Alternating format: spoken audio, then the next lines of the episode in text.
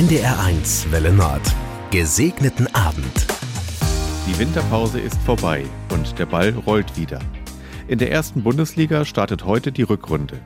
Danke, Franz steht dann in großen Buchstaben auf der Außenseite der Fußballarena in München.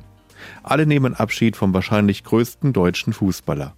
Als Sportler hat Franz Beckenbauer alles erreicht. Mehrere Meisterschaften und Pokalsiege. Pokal der Landesmeister, Europameister und vieles mehr. 1974 dann Weltmeister als Spieler und 1990 als Trainer. Mit ihm hatte Deutschland wieder einen Kaiser.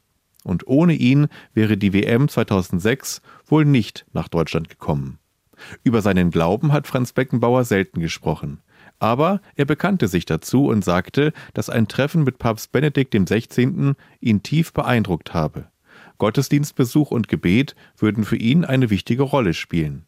Ich bete jeden Tag das Vaterunser. Es hilft mir bei der Bewältigung der täglichen Aufgaben und für meine Familie da zu sein. Es ist für mich das Gebet der Gebete. Es gibt mir Kraft und Stärke. Das sagte Beckenbauer in einer Fernsehsendung.